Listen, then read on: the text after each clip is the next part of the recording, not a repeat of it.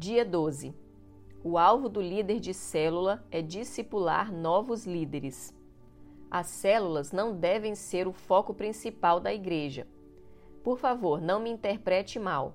Não estou dizendo que as células não são uma parte importante da visão e da edificação da igreja. O que quero dizer é que células surgem e desaparecem, começam e terminam. A menos que os seus membros se transformem em líderes de células, em discípulos vencedores, os frutos não serão duradouros. O crescimento da igreja está baseado na formação de líderes. A prioridade máxima de um líder de célula deve ser identificar líderes em potencial e iniciar o processo de discipulado para treiná-los e enviá-los para liderarem a sua própria célula. A célula não é uma estratégia de organização, mas de liderança, discipulado e apacentamento. Nosso alvo não é ter membros, mas discípulos. Cada membro deve ser treinado para ser um ministro e ser enviado para sua família, escola e trabalho, e para liderar uma célula como um verdadeiro discípulo. No trabalho do Senhor Jesus havia uma organização envolvida. Ele discipulou uma equipe. O nosso trabalho é também discipular uma equipe. Você está envolvido em uma estrutura onde alguém é o seu discipulador. Mas, por outro lado, precisa ter clareza que deve discipular outros. Nós precisamos criar uma reação em cadeia de discipulado na igreja, ou seja, precisamos criar uma cadeia de discipulado. Em 2 Timóteo, Paulo fala a respeito desse princípio. Ele diz para Timóteo sobre os três elos de uma cadeia de multiplicação de liderança, uma cadeia de multiplicação espiritual. É preciso que exista na igreja essa reação, pois é ela quem produzirá uma geração após outra de líderes instruídos. E o que de minha parte ouvistes através de muitas testemunhas, isso mesmo transmite a homens fiéis e também idôneos para instruir a outros. 2 Timóteo 2:2. Se parafrasearmos esse versículo, Paulo diz a Timóteo o seguinte: Eu, Paulo, sou o seu discipulador. Eu lhe ensinei. Agora, Timóteo, o que você aprendeu de mim, quero que você escolha homens capazes, idôneos e os discipule. Aparecem então os três elos na cadeia: Paulo, Timóteo e homens idôneos. Estes últimos, por sua vez, devem discipular outros. A cadeia de multiplicação de liderança espiritual acontece da seguinte forma: Paulo discipulou a Timóteo. Timóteo vai discipular esses homens idôneos, que, por sua vez, discipularão outros, e assim sucessivamente. Essa é a organização do reino, a visão da igreja. Para isso, treinamos pessoas. Se todos fizerem isso, poderemos conquistar nossa geração.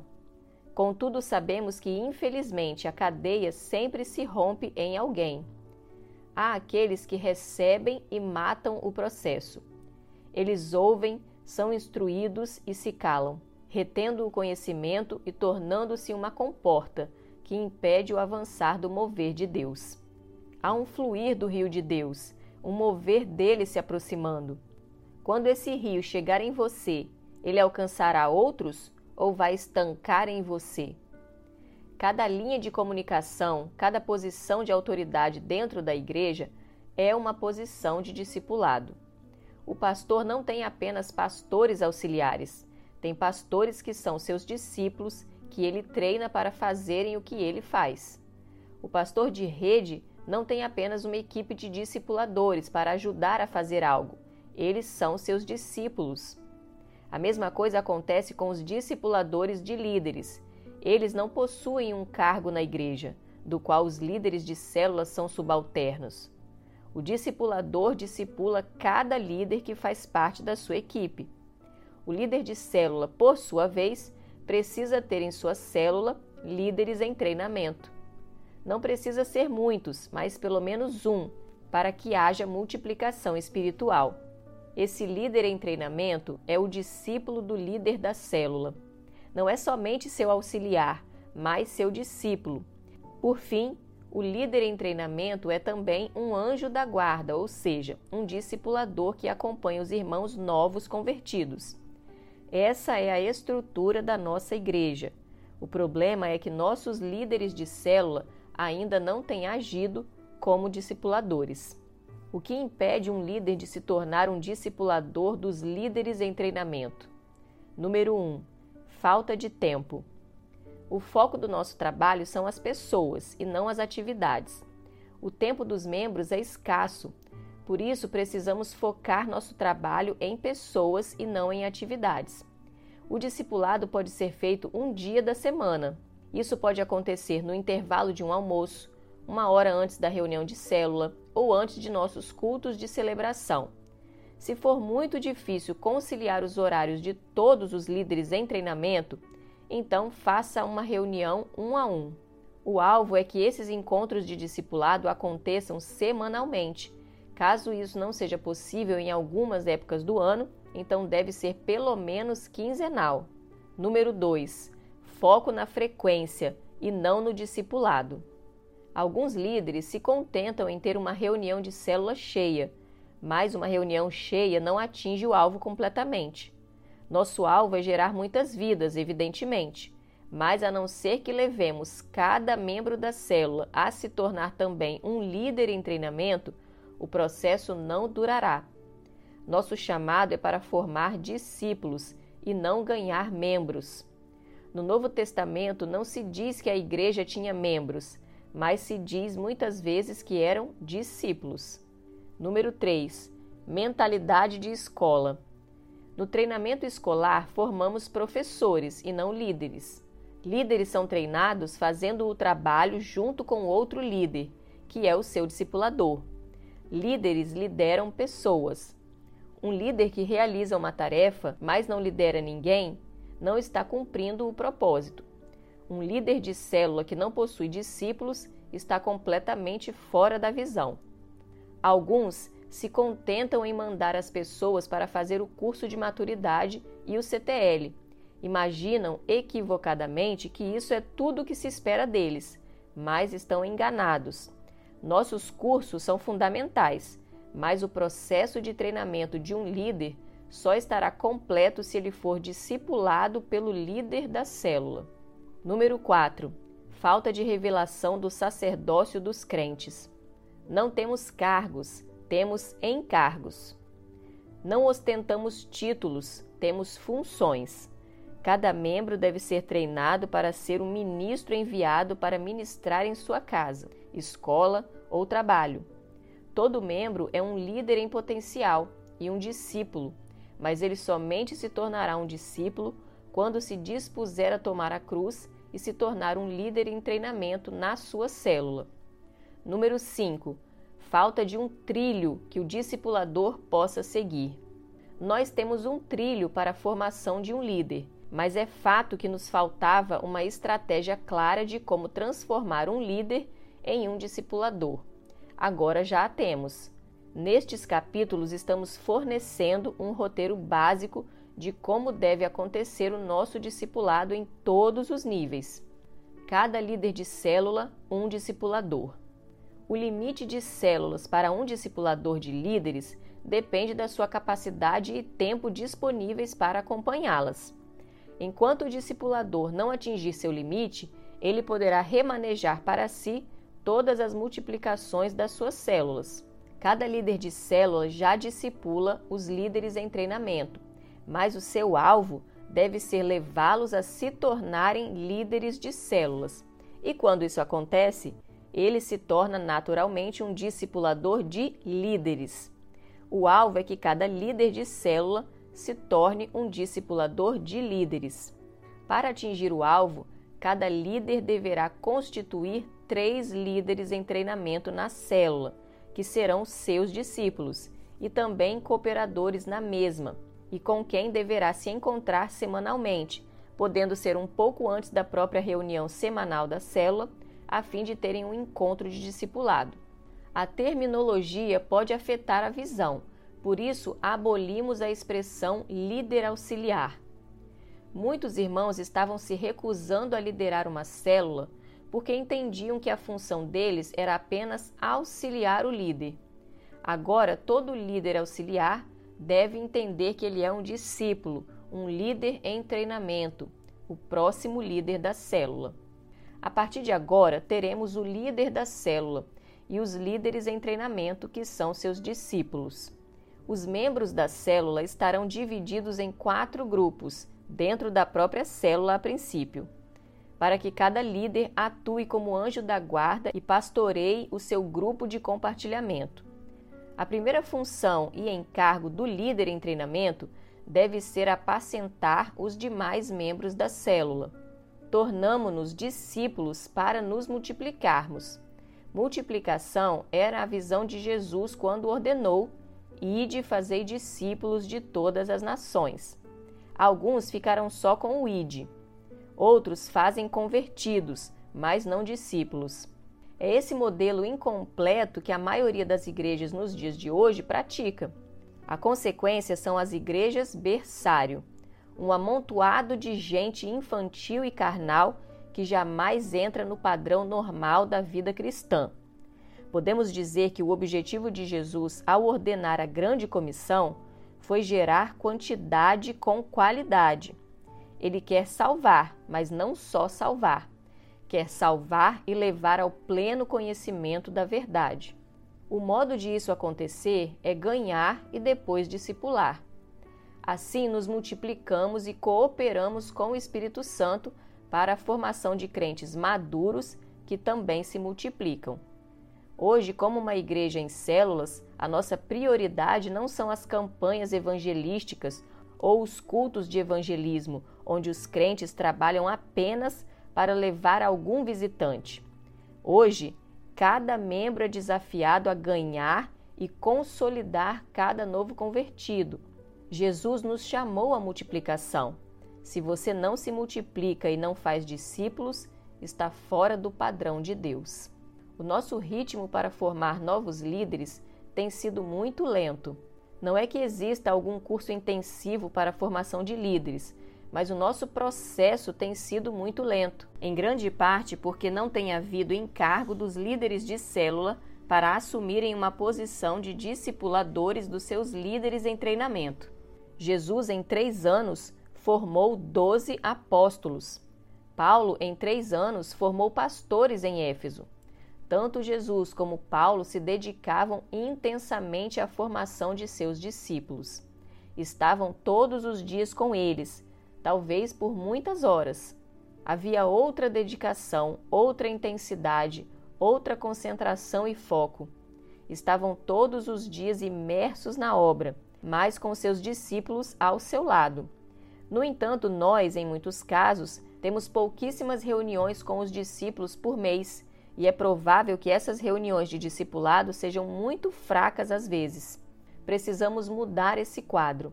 Temos um grande potencial em nossas mãos de pessoas que nos foram confiadas pelo Senhor. Precisamos somente entender que não temos escolha. O Senhor nos mandou fazer discípulos. Um líder de célula que não discipula ninguém está simplesmente ignorando uma ordem do Senhor Jesus.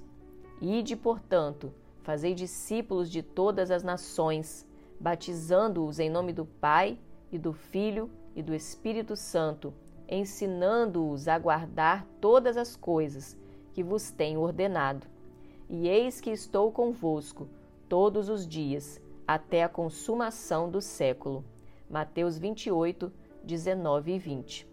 Um líder somente pode ser formado por outro líder. Ninguém pode se tornar um líder apenas estudando em uma sala de aula. É preciso acompanhamento e discipulado. Analogamente, um homem não aprende a ser homem, no sentido de sua hombridade em um curso preparatório. Um homem aprende a ser homem andando com outro homem, um líder só aprende a liderar sendo discipulado por outro líder. Atitudes de um líder de célula que discipula o líder em treinamento. Não se isole dos seus discípulos. Reparta as responsabilidades da célula com eles. Leve-os consigo em todas as reuniões de liderança. Delegue a eles uma parte dos membros da célula para que eles os apacentem Estude com eles o manual da visão de células. Planeje junto com eles cada evento da célula. Avalie junto com eles como está o acompanhamento dos membros. Não tenha medo de que o discípulo se torne maior do que você. Crescimento numérico ilimitado é contrário à natureza. Uma árvore, por exemplo, não cresce indefinidamente, mas produz novas árvores. Esse é o princípio natural da multiplicação que permeia toda a criação de Deus. O princípio da multiplicação influencia todas as áreas da vida da igreja. Assim como o verdadeiro fruto da macieira não é a maçã, e sim uma nova macieira, o verdadeiro fruto de uma célula não é mais um cristão, e sim mais uma célula. O verdadeiro fruto de uma igreja não são novos crentes, mas novas igrejas.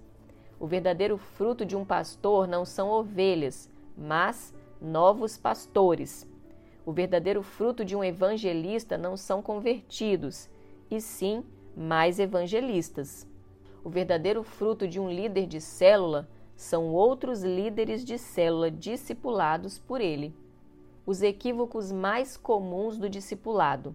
Número 1. Um, o discipulador deve andar atrás do discípulo. Número 2. O discipulado é para alguém cuidar de mim. 3. Discipulado é somente para pegar relatórios. 4. Aceito o discipulado, mas não que falem na minha vida pessoal. 5. Não tenho tempo para o discipulado. 6. Posso crescer sozinho. Pessoas orgulhosas são incapazes de aprender com outras. 7. Quero ser discipulado, mas não quero liderar. É impossível ser discípulo e não fazer o que o discipulador faz. 8. Quero liderar, mas não quero o discipulado. Quem não é discipulado não pode ser um discipulador. Antes de ser um líder, é preciso ser um discípulo. 9. Quero ser discipulado, mas não quero que cobrem nada de mim. O alvo do discipulado é o crescimento. Não existe crescimento sem prestação de contas. 10. Quero ser discipulado, mas não quero cuidar de discípulos. O propósito do discipulado é gerar discípulos. O alvo final é a multiplicação, transformando membros em discípulos. Ora, aqueles dias, multiplicando-se o número dos discípulos, houve murmuração dos helenistas contra os hebreus, porque as viúvas deles estavam sendo esquecidas na distribuição diária. Então os doze convocaram a comunidade dos discípulos e disseram: não é razoável que nós abandonemos a palavra de Deus para servir às mesas. Atos 6, 1, 2. O livro de Atos descreve os irmãos como a comunidade dos discípulos. Isso revela que o que estava no coração dos líderes da igreja não era apenas pregar o evangelho e salvar pessoas, mas sim fazer discípulos de Jesus. Em nossa igreja, a célula é o lugar de formar discípulos. O grande desafio do líder de célula é transformar os membros da célula em discípulos. Para alcançar esse desafio, o líder de célula precisa considerar três pontos essenciais, que são: primeiro, encarar seus desafios como líder e superar os seus próprios bloqueios. Segundo, suprir as necessidades dos membros através do ensino da palavra. Terceiro, investir adequadamente nos líderes em treinamento, discipulando-os. A primeira coisa que um líder de célula precisa entender é que o nosso desafio como igreja não é apenas a salvação de almas, e sim a formação de discípulos. Você reparou como o livro de Atos descreve o crescimento da igreja? Ele diz que muitos eram salvos? Não. Ora, naqueles dias, multiplicando-se o número dos discípulos, era assim que a igreja crescia. É lógico que as pessoas não se convertiam como discípulos prontos, mas desde o momento do novo nascimento, elas sabiam que deveriam se tornar discípulos. A igreja em células atua através do discipulado. Esse discipulado alcança todos os membros da igreja começando com o pastor da igreja local até os novos convertidos. O alvo nesse discipulado é passar o DNA. O DNA são características genéticas que são transferidas na reprodução. No caso do discipulado, passamos o DNA de discípulo. Existem muitas características de um discípulo de Cristo. Essas características são passadas através do discipulado. Esse discipulado se inicia na célula, através da liderança do líder de célula e atinge todos os níveis de liderança da igreja. Para um pastor de uma igreja grande, é impossível discipular cada membro, mas é importante que todos sejam discipulados, pois assim garantimos que todos recebam o mesmo DNA. A função do líder de célula é passar o seu DNA de discípulo para cada membro da célula. Não queremos crescer em número de membros simplesmente, mas em número de discípulos, como registra o livro de Atos. O crescimento da igreja está associado diretamente com o crescimento das células, e o crescimento das células, por sua vez, depende da atitude dos seus líderes em formar discípulos.